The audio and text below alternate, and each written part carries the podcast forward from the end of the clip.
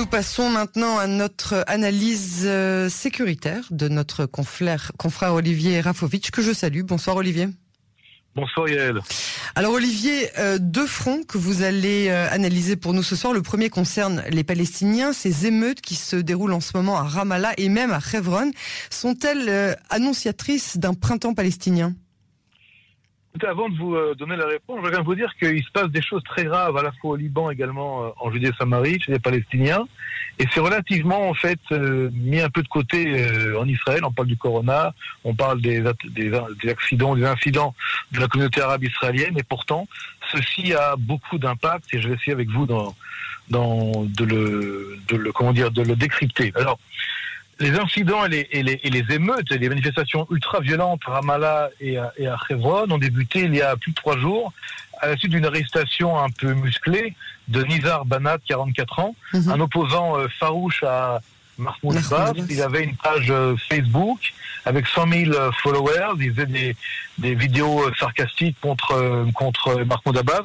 Un opposant de la ville de Doura, qui sont au sud de, de Hebron. C'est en général des fiefs islamiste euh, de la région. Pourtant, lui n'était pas officiellement un membre du Hamas. En tout cas, quand j'ai dit euh, qu'il s'agissait d'une arrestation musclée, c'était plus que ça, puisqu'il a été en fait tué euh, par euh, par euh, par les équipes d'arrestation de, l'autorité palestinienne, ce qui a véritablement déclenché une vague de, de, de violence et de et de position depuis maintenant trois jours, avec des cris dégage Mahmoud Abbas, un petit peu ce qu'on entendait à l'époque du printemps arabe dans différentes capitales du Moyen-Orient. Et là, se permettez ce jeu de mots, si c'est un printemps euh, euh, palestinien, en tout cas, il prend de plus en plus la couleur du Hamas, parce que le Hamas, même s'il n'est pas au départ, Yael, le, je dirais l'instigateur de ces mêmes émeutes, il est euh, celui qui va les récupérer et qui les récupère aujourd'hui. D'ailleurs, nous voyons dans les différentes manifestations de plusieurs milliers de, personnes, n'est-ce pas, des femmes, des, jeunes,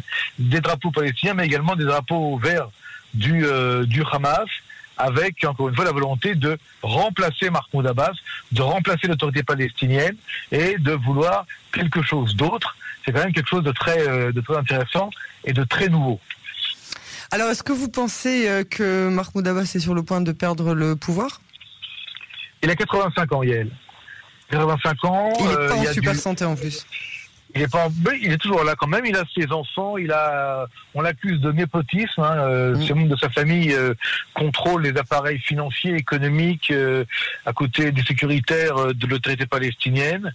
il y a une aile gauche du Fatah avec entre autres Marwan Barghouti qui est en prison et une aile, on va dire droite de Mohamed Darklan qui se trouve entre les Émirats et les Émirats et qui, et qui voudrait bien remplacer Mahmoud Abbas.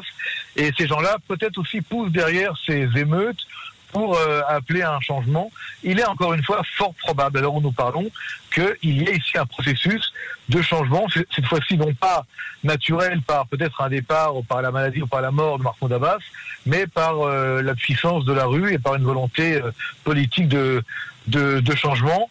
Du côté israélien, il faut me savoir, Yael, il y a beaucoup d'appréhension, beaucoup de, je dirais, d'appréhension parce que Mahmoud Abbas, on le connaît, il est quand même là avec lequel nous avons des relations de collaboration sécuritaire depuis des années et on sait ce qu'on perd, on sait pas tellement ce qu'on retrouve. Donc pour l'instant, euh, un grand point d'interrogation.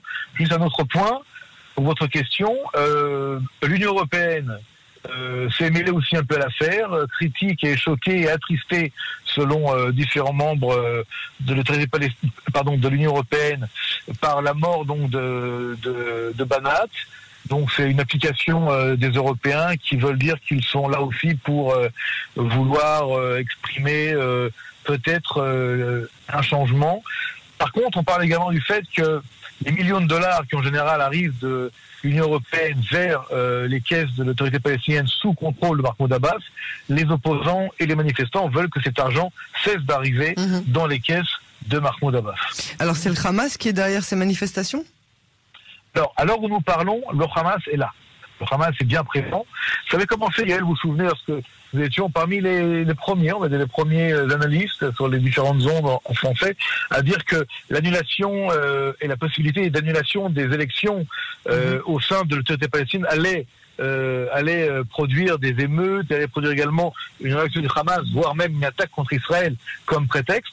Là aussi, nous pouvons dire que le Hamas, qui n'était pas au départ celui qui a euh, euh, comment dire, qui a qui a tué, n'est-ce pas, euh, Monsieur Banat et qui n'est pas responsable de, cette de cette de ce, crime, est maintenant celui qui récupère les incidents, les événements, et donc nous pouvons voir une influence grandissante du Hamas en Judée-Samarie au sein des manifestations.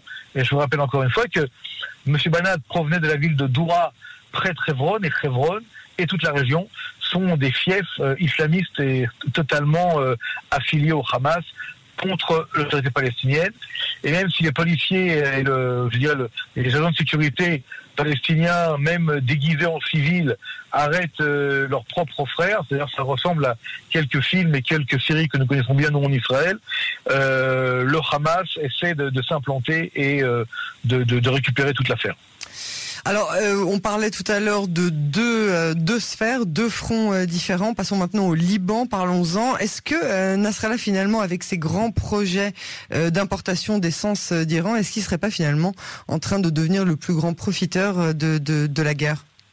Alors là aussi, il y a une chose qui ressemble de loin à ce qui se passe en Judée Samarie, c'est un chaos, un chaos généralisé euh, du pays du Cèdre, qui est aujourd'hui le, pays euh, des scandales, de la corruption et, et le pays où, euh, où les gens sont d'une s'appauvrissent de jour en jour. Je vais vous donner quelques exemples, Yael. La lire libanaise, n'est-ce pas? Il faut maintenant 18 000 lires pour un dollar américain. 18 000 lires. Hein, on est à peu près, euh, voilà. Euh, la lire a baissé de 90% en quelques temps. Il y a des émeutes dans les villes comme euh, Tripoli, la deuxième ville, très pauvre d'ailleurs, du Liban au nord de, au nord de Beyrouth. 20 soldats libanais amenés par l'armée contre les manifestants ont été blessés par des grenades, euh, non pas des grenades, euh, comment dire, agoupies, mais des grenades qui font du bruit, vous savez, pour, euh, pour comment dire, disperser les foules. Voilà, mhm. voilà. On a eu également d'autres soldats libanais, neuf soldats libanais blessés également dans la ville de, de Sidon. on a deux, deux premiers ministres un qui veut depuis le mois d'août dernier démissionner, Hassan Diab, vous vous souvenez, il avait donné sa démission à la suite de l'explosion au port de Beyrouth, il est toujours en poste, et l'autre c'est Saïd euh, El Khari, qui lui devrait être Premier ministre, donc qui n'est pas en poste. Donc il y a deux Premiers ministres pour un gouvernement qui est tout à fait incapable et impuissant de, travailler, et donc, vous l'avez dit vous-même, rentre dans le jeu Nasrallah, Nasrallah qui veut sauver le Liban de la catastrophe et dit qu'il est en contact avec euh, ses amis, je cite, iraniens. Hein, il dit c'est pour ça qu'on a des amis, et pour importer de l'essence euh, totalement euh, inexistante actuellement au Liban. Alors, l'importer euh, de l'essence de, l'Iran actuellement serait d'abord enfreindre les lois d'embargo, les lois de, de, blocus, n'est-ce pas, pour l'exportation de l'essence de, de l'Iran à l'étranger contre les sanctions. Mais il dit qu'il peut le faire, puisqu'il n'a pas d'autre choix. Et euh, quelque part, j'appelle Nasrallah ce soir le profiteur de guerre, n'est-ce pas? Il va essayer de faire une OPA sur un Liban en dérive, sur un Liban euh, qui se meurt, sur un Liban qui est totalement laissé à l'abandon. Et pour nous, Israéliens, puisque c'est quand même ça qui nous intéresse, nous, Israéliens, et également à Cannes en français, nous avons donc deux sphères d'instabilité grandissante. L'une en Judée-Samarie, avec un grand point d'interrogation sur qui peut remplacer, qui remplacera demain euh, Mahmoud Abbas, et puis un Liban qui, euh, qui est en déliquescence, où malheureusement c'est le Hezbollah qui remplace le gouvernement, le Hezbollah qui dit qu'il va apporter l'essence et ce qui manque aux, Libanais, évidemment, ça va provoquer des réactions des milices chrétiennes, des sunnites, des druzes. Nous sommes peut-être au Liban, Yael, à la veille d'une nouvelle guerre civile sur fond de crise économique dramatique. Et Israël risque de pâtir de cette euh, instabilité supplémentaire au Liban? Il est clair que dès qu'il y a une instabilité dans un pays arabe voisin ou dans le secteur arabe euh, euh, comme chez les Palestiniens, automatiquement, quelqu'un ou quelque chose va accuser Israël d'être le responsable de cela. Et c'est en général l'élément qui réunit les forces lorsqu'elles sont divisées entre elles. Il n'est pas impossible que le Hezbollah utilise la crise économique interne du Liban pour euh, passer à des attentats ou à des attaques contre Israël, pour essayer de réunir quelque part des forces. Ça me paraît encore pour ça me paraît pour l'instant encore peu probable. Mais cette instabilité du Liban est la porte ouverte à l'entrée, on le voit peut-être de carburant iranien, d'intérêt iranien, d'un renforcement du Hezbollah et surtout d'un chaos euh, gouvernemental qui pourrait faire du Liban qu'il y a déjà en plus grand, c'est-à-dire un véritable euh, nid de, de, de, gangstérisme, de terrorisme, où euh, euh, je dirais la drogue, les armes couleraient à flot, puisqu'il n'y aurait plus de contrôle, seulement le contrôle de Hezbollah.